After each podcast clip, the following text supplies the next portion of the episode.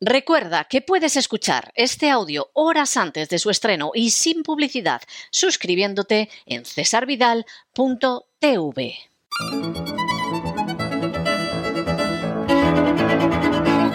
Palabras al aire con Sagrario Fernández Prieto.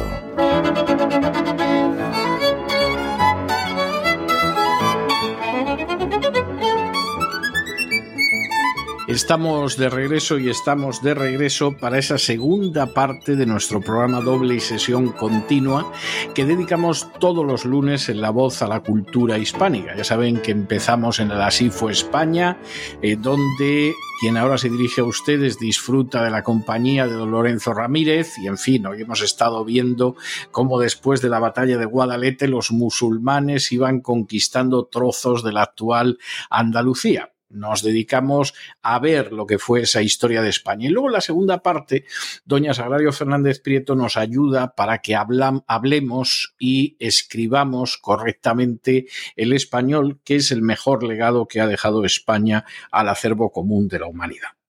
Bueno, ya ha llegado doña Sagrario y a ver qué nos cuenta. Muy buenas noches. Doña Sagrario, ¿por dónde vamos hoy? Muy buenas noches, don César. Mm, vamos a empezar, como siempre, con la palabra del día del diccionario académico, que hoy es chatarra. Chatarra es una palabra que procede del vasco chatarra, que significa lo viejo. Eh, las acepciones en la actualidad son escoria que deja el mineral de hierro, conjunto de trozos de metal viejo o de desecho, especialmente de hierro, coloquialmente máquina o aparato viejo que ya no funciona. Decimos muy a menudo esto es una chatarra, referido a eso, a las máquinas que ya no funcionan, por ejemplo, en el aspecto del ámbito doméstico. Coloquialmente también conjunto de monedas metálicas de poco valor, esas moneditas que se nos van quedando, no las, no las utilizamos hasta que llega un día que decimos, me queda aquí chatarra, te lo voy a dar y se lo endosas a alguien. Y también despectivamente y coloquialmente conjunto de condecoraciones o de joyas especialmente de poco valor. Y en América se usa en aposición para indicar que lo designado por el sustantivo al que se pospone es de muy baja calidad. Es decir, comida chatarra, bonos chatarra. Es curioso porque esto es en América y aquí utilizaríamos basura, comida basura, bonos basura pero el significado es evidentemente el mismo. Y ya continúo con eh, lo que he ido recoleccionando, recolectando estos días. Un presentador de un programa de cocina haciendo referencia a unas verduras casi crudas. Dijo, estamos en la época de la cultura wok. Eh, me, llamó la atención. Un wok es una sartén ancha y profunda, generalmente con una o dos asas, originaria de la cocina oriental y que se usa para saltear. Se puede hablar de un plato preparado en un wok, por ejemplo, tomaré un wok de verduras o gambas. Yo pensaba que este término eh, para mí es relativamente reciente y no estaría en el diccionario, pero sí está en el diccionario eh, se admite wok como suena, no hay que utilizarlo ni en cursiva ni, ni con comillas, W o K, con este significado que habla mucho de una manera de, de, comer, como decía el presentador de este programa, la época de la cultura wok, eh, pues gustan estas eh, verduras poco hechas o ciertas carnes o ciertos mariscos, sobre todo, poco hechos también. Hay una cultura wok al parecer. Pero bueno, ya hemos eh, recordado, sabemos lo que es un wok y vamos a, ver cómo hablan las abuelas de comida. Me llamó mucho la atención porque escuché a una abuela, eh, estaba parada muy cerca de mí, estaba hablando sobre su nieta y dijo una palabra que yo hacía cantidad de años que no escuchaba. Dijo, come mejor la chicha que el puré la chicha. Eso a mí me suena a mi infancia, vamos. Claro, a mí también, a mí también, pero yo hacía un montón de tiempo que no, que no lo había escuchado, ni siquiera cuando mi hijo era pequeño no recuerdo que nadie dijera chicha, ni su abuela, ni nadie. En fin, eh, chicha es una palabra de origen onomatopéyico, procede del italiano chichia, escrito con C al principio y doble C después, chichia, y coloquialmente es carne comestible. De aquí proceden algunas locuciones eh, coloquiales, como por ejemplo, esto es de chicha y nabo. que quiere decir que es de poca importancia o incluso despreciable. Eh, también se habla de sacarle la chicha a alguien. Yo no lo he oído nunca, pero me ha dicho alguna persona que sí, sacarle la chicha a alguien es eh, hacerle trabajar demasiado. Eh, hay otra expresión muy popular que dice, pues se habla de eslomar a la gente trabajando, por ejemplo, pues es esa idea. Se habla también de tener pocas chichas cuando se tienen pocas carnes o pocas fuerzas. Y chicha en, América eh, cambia el sentido, cambia el significado, ya no son carnes. En el pueblo Cuna, que es un pueblo indio de Panamá y Colombia, es una bebida alcohólica y eh, que resulta de, hacerlo con, agua azucarada y se usa no solamente en Panamá y Colombia, sino en otros países de América se utiliza la fermentación del zumo de la uva o de la manzana y se utiliza, como le digo, en Uruguay, en Venezuela, aparte de Panamá y Colombia que he dicho al principio. Es también en Panamá al refresco hecho con frutas también se le llama chicha en Perú también se utiliza, en Venezuela es una bebida refrescante hecha con arroz, leche y especias, es decir, aunque varíen los ingredientes, la idea es de, una bebida mm, refrescante con algo de fermentación. Y también eh, tenemos una locución, verbal eh, muy coloquial que significa eh, no valer para nada, mm, es ser, ser baladí ser chicha, la locución verbal, no valer para nada eh, esta chicha, del francés chiche, escaso, y una expresión que a mí siempre me ha gustado mucho, aunque de pequeña no la entendía, que es calma chicha. Calma chicha es eso que... Sí, sí, sí. La calma chicha es una expresión bonita, ¿verdad? Eh, se utiliza en sitios de mar, eh, lógicamente, cuando eh, la quietud del aire es completa, esos momentos en que parece que no sopla el aire, que curiosamente son momentos en que se tiene la sensación de que va a ocurrir algo especial. Yo lo he comentado con más gente, no es solo una sensación mía, le pasa a más gente. Parece que todo se ha parado y en algún momento va a ocurrir algo. Va, va a llegar una nave espacial o alguien va a dar un grito o va a pasar algo que haga ruido porque la quietud es tal que yo creo que lo que nos cuesta trabajo es comprender que dure más, aceptar que dure más. Entonces, por alguna parte, tiene que romperse, pensamos. Y también coloquialmente es pereza, indolencia y con este sentido que sí que la utilizaban nuestras abuelas en nuestras casas, pero qué calma chicha tenéis, decían, decían ellas. Bueno, ya hemos hablado bastante de, la chicha y ahora continúo. Estos días me han preguntado bastantes cosas, yo he ido anotando lo que me preguntaban y me hablan, por ejemplo, de, de buqué porque habían visto escrito, eh, hablaban del buque de un vino, como suena, B-U-Q-E con tilde, el buque de un vino. Es perfectamente correcto, es la adaptación del francés, bouquet, solo que en francés se escribe bouquet, se ha adaptado al castellano como bouquet. Es el aroma de los vinos de buena calidad y es también un pequeño ramo de flores.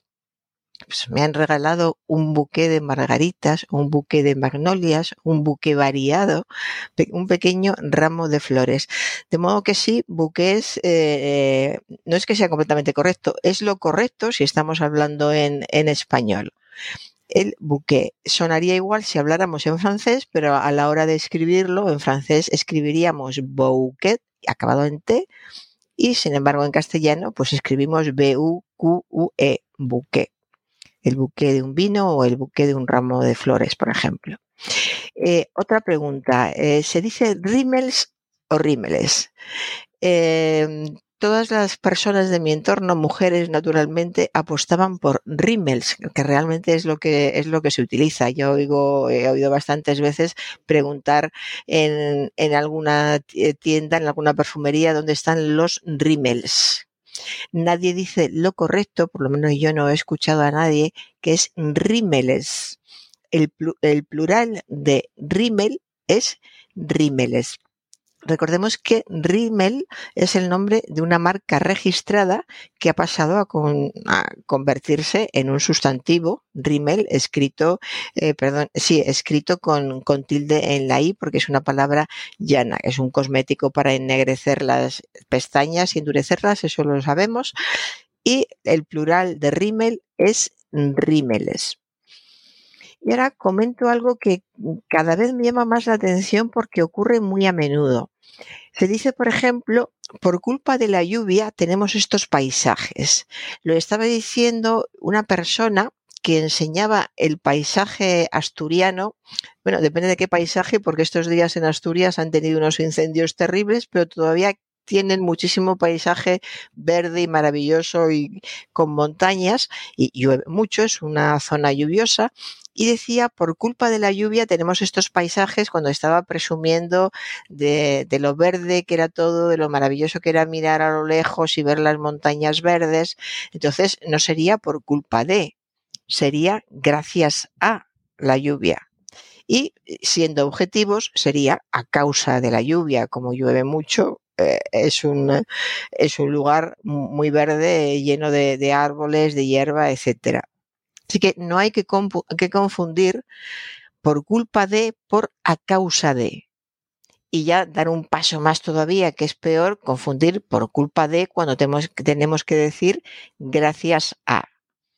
Algunas veces se presentan personas y alguien dice, por culpa de fulanito yo estoy aquí y que estoy encantada de conoceros. Si estás encantada de conocer a unas personas, no digas por culpa de, gracias a fulanito que me ha traído y me ha presentado, estoy encantada. Insisto, es cuestión de distinguir si es por culpa o es gracias a. Y luego el término medio neutro que es a causa de. Continúo ahora con una colaboradora de un programa de televisión que dijo, ya nos vaya mejor si habláramos de nuestros problemas, ya nos vaya mejor. Es uno de estos casos en que pensamos que seguramente lo sabrá decir bien, pero está en directo y a lo mejor se ha equivocado por eso. Porque es más difícil decir ya nos vaya mejor si habláramos de nuestros problemas que decirlo correctamente. Ya nos iría mejor si habláramos de nuestros problemas. Es decir, que ya nos iría mejor eh, utilizar el, condición simple, el condicional simple sería lo correcto y no vaya, ya nos vaya mejor que es el presente de subjuntivo, cambiar un condicional por un subjuntivo. El problema de la utilización del subjuntivo y los eh, condicionales es un problema continuo. Yo no sé de qué forma se estudian los verbos, pero si se estudian, yo creo que cuando acaba el modo indicativo, cierran el libro y ya no lo van a, piensan que ya no va a ser necesario continuar, porque cada vez es más evidente, yo lo he comentado incluso con profesionales de, la enseñanza, y, y, me dicen que sí, me dicen que es que llegan, claro, son profesionales de la enseñanza de la última etapa, de del bachillerato superior dicen que es que llegan con unas carencias y efectivamente es lo de siempre. La educación empieza cuando somos muy pequeños y repitiendo muy a menudo frases y palabras correctas y aprendiéndose los tiempos verbales de memoria. Yo no sé si ahora se aprenden los tiempos verbales de memoria. Por el resultado parece que no pero es que es la única manera. Yo tengo mis dudas y no veo tampoco otra manera, sinceramente. Sí. Y eh, luego hacer repetir, hablar mucho en, en, clase de forma tranquila y hacer repetir frases correctamente. Y una vez que se encuentra, porque cuando hay un fallo de este tipo nunca es una persona o dos, suele haber más gente en una clase, es un grupo. Entonces se ponen ejemplos en la pizarra y a partir de ahí que salgan ejemplos y se repiten muchos, muchos ejemplos y es la única forma de, de aprender y de asimilar bien el, el lenguaje, la, repetición correcta hay otra. Continúo ahora con, eh, con algo que dijo un, un, eh, un, colaborador de un programa de televisión. Estaba hablando de, de, una persona, no muy bien, y dijo, es muy grosero y muy vasto, pero vasto, pero de bastar con V. Fíjese, pero de bastar con V. Es muy grosero y muy vasto, pero de bastar con V. A ver, tenemos en castellano basto de bastar con B, que significa grosero, tosco, sin pulimento, eh, una persona tosca, con poca delicadeza, o también, aunque eso eh, ha caído ya en desuso, algo que está abastecido, pero esto se utiliza ya muy poco. Así que tenemos ese basto con B y luego tenemos un basto con V, que procede del latín vastus, que significa dilatado, muy extendido, muy grande, y también hay un músculo vasto, en anatomía es el músculo del muslo desde la articulación de la cadera hasta la rótula, que interviene en la extensión, en la de la pierna. De modo que, en este caso, si está hablando de una persona que al parecer es muy grosero y muy vasto, es vasto con B. Vasto con B. Porque el otro vasto con V significa dilatado, extendido, muy grande, etcétera. Continúo ahora con un reportero de, televisión que decía que el centro de Madrid está lleno de visitantes practicando el terraceo. Se habla mucho de la palabra terraceo. Yo creo que eh, ahora y llevamos ya un tiempo, cada vez que hay algún que hay fiestas y viene mucha gente a Madrid y sale mucha gente a la calle por, por el centro, pues salen las cámaras de televisión y hay tomas de todas esas personas y las terrazas llenas. Practican el terraceo. Es curioso, terraceo todavía no está en el diccionario, pero acabará estando, me imagino que no tardará o no debería tardar mucho porque llevamos ya unos años. Y es una palabra que ha surgido espontáneamente eh, de, las personas que están acostumbradas a salir, a sentarse en una terraza, consumir algo, al cabo de un rato se cambian a otra, dan una vuelta, se vuelven a sentar. Todo esto eh, se llama, tiene un verbo que es terracear, pero terracear oficialmente en España no se utiliza. Sí se utiliza en El Salvador y Honduras, pero con otro sentido, con el sentido de hacer terrazas, terrazas en forma de, de escalones en una ladera. Ese es el sentido del terracear del Salvador y Honduras. Pero este terracear que nadie dice el verbo, todo el mundo utiliza el sustantivo, el terraceo, es como ya he dicho, ir sentándose en terracitas para tomar algo, para beber o comer. Así que este terraceo es una palabra que ha surgido directamente del público, de la calle, que se ha, asentado mucho en las conexiones eh, de los informativos. Se le pregunta a los corresponsales, ¿y cómo está el terraceo por esa zona, sea Madrid o sea cualquier otro sitio? Hace poco era en Valencia. ¿Y cómo está en Valencia el terraceo? De modo que está sentada, está extendida y vamos a ver cuándo aparece en el, diccionario. Y continúo ahora con una palabra que escucho muy a menudo, muy a menudo equivocada. Un tertuliano dice, no sé si él leía en braille. Braille es la forma extendidísima en que se refieren a mm, braille bueno, se refieren a Braille de Louis Braille, 1809-1852, un inventor francés que creó un sistema de escritura para ciegos que consiste en signos dibujados en relieve para poder leer con los dedos. Y la pronunciación adecuada en español de este sustantivo es braille. Braille, escrito y pronunciado con Y, braille. Y no otras cosas que decimos como braille, Braille, Braille, se oye muy a menudo. Yo Braille lo escucho muy a menudo, conozco a una persona que dice Yo no lo escucho, nunca lo escucho lo de Braille. ¿Cómo nunca lo, nunca lo he oído. Generalmente Braille. Yo es como Braille. Sí, es como generalmente lo he oído. O sea, que la gente lo pronunciaba tal y como se escribe, ¿no? Es, habitualmente como lo he oído, pero me creo cualquier cosa porque en España adaptan los, los nombres que, que es temible. Claro, eh, además son términos que se empiezan a utilizar cuando todavía son muy recientes, no se acaban de imponer y suena mucho de películas, el, poder que tienen eh, que tiene el cine o las series, las imágenes es impresionante. Si en una serie o en una película alguien dice Braille o Braille o algo parecido, pues eso va quedando. Y ya le digo que lo más extendido, he preguntado y lo más extendido me han dicho que, que sí, que es Braille. Incluso una persona que está muy cerca de, de este mundo y de este sistema de, de escritura me dice que está extendidísimo, que lo correcto correcto, efectivamente, eh, me, dice, me dice esta persona, es braille, pero curiosamente cuando se le dice a alguien que lo correcto es braille, braille le suena mal porque piensan que así es como se escribe. Y aquí tenemos una tendencia con los nombres y con las palabras extranjeras a pensar que si se escribe de una manera no se puede pronunciar de la misma manera. De modo que braille lo dice muy poquita gente y sin embargo braille o braille lo dicen mucho. Yo le digo que yo como más lo oigo es braille. Es la, forma donde como más lo oigo. Y eh, sigo con la hija de un torero que decía hace poco en un programa de televisión que dedicaron a su padre, literalmente dijo, yo me orgullezco mucho de ser su hija. Me orgullezco. Eh, que nos parece muy bien, nos parece muy bien, pero se tiene que enorgullecer. Cuando una persona se llena de orgullo, se enorgullece. O sea que yo me enorgullezco mucho de ser su hija. Y ya acabo con lo que he ido recogiendo en estos días y voy a leer alguna frase o dicho y hoy voy a leer uno muy bonito, don César, que es beber los vientos. Me parece muy bien, muy bien. Ah, que es una, a mí me parece una, una, expresión muy, muy bonita, beber los vientos. Beber los vientos por algo o por alguien es afanarse por alcanzar lo que se desea o solicitar con vehemencia a alguna persona de la que se está enamorado.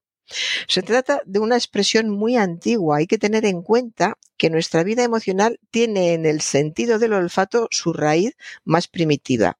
Cada ser vivo Posee un aroma identificador que puede ser transportado por el viento. En este sentido, beber los vientos es ventear la proximidad de alguien que nos atrae y despierta el deseo. Ya en el libro de Jeremías aparece la asna salvaje en celo que aspira el viento como imagen de lo que se desea ardientemente.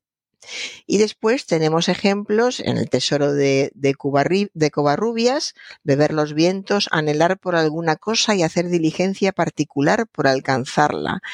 Tenemos en el eh, Correas, beber los vientos y, y los elementos, tenemos beber los aires, beber los vientos, anhelar, por, por, algo, todo lo que se dice de un enamorado y después aparece en muchísimos textos clásicos, eh, pues aparece en Cristóbal de Castillejo, en Mateo Alemán, aparece en Cervantes, en Supersiles y Sigismunda, aparece en, Quevedo, en, en, un romance muy bonito que dice, a los moros por dinero, a los cristianos de balde, ¿quién es esa que lo cumple? Dígamelos tú, el romance. Yo con mi fe de bautismo, yo con mi fe de bautismo, tras ella bebo los aires.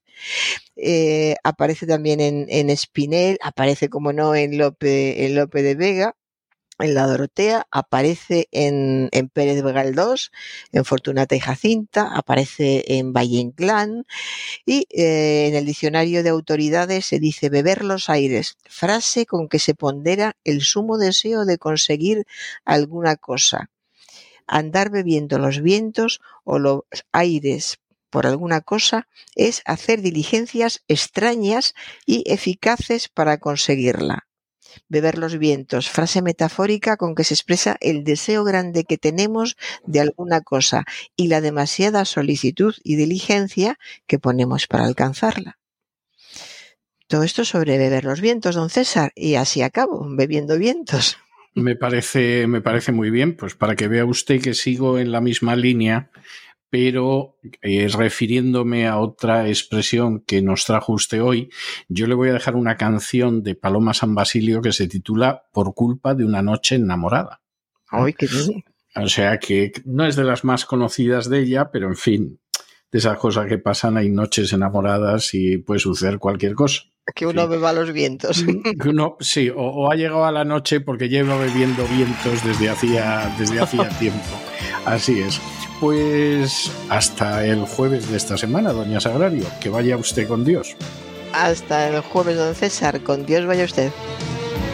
Hacía tiempo que te conocía. Hablábamos de tantas tonterías Jamás me había fijado en tu mirada. Un amigo más, un día más. La luna se apagó y nos quedamos a oscuras y el amor nos dio la mano. Y en el pequeño hueco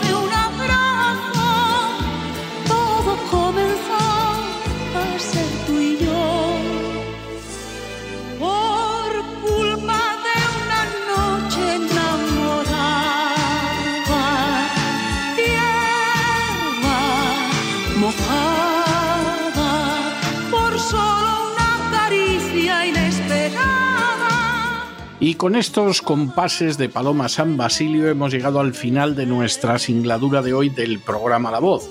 Esperamos que lo hayan pasado bien, que se hayan entretenido, que incluso, incluso hayan aprendido una o dos cosillas útiles. Y los emplazamos para mañana, Dios mediante, en el mismo lugar y a la misma hora. Y como siempre, nos despedimos con una despedida sureña. God bless you. Que Dios los bendiga.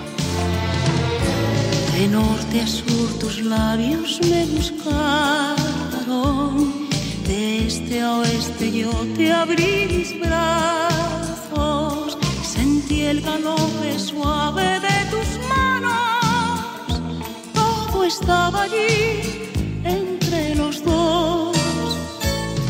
La luna se apagó y nos quedamos felices, tan cansados, con un sabor a miel entre los labios. Todo terminó, todo empezó. Por culpa de una noche enamorada. El programa La Voz es una producción de Artorias Incorporated y al amparo del derecho a la libertad de expresión no se hace responsable de las opiniones vertidas en el curso del mismo. Nos atrapa, nos amamos hasta enloquecer. Por culpa de una noche enamorada, sombras, alma, por culpa de unos besos que abrazaban, fuimos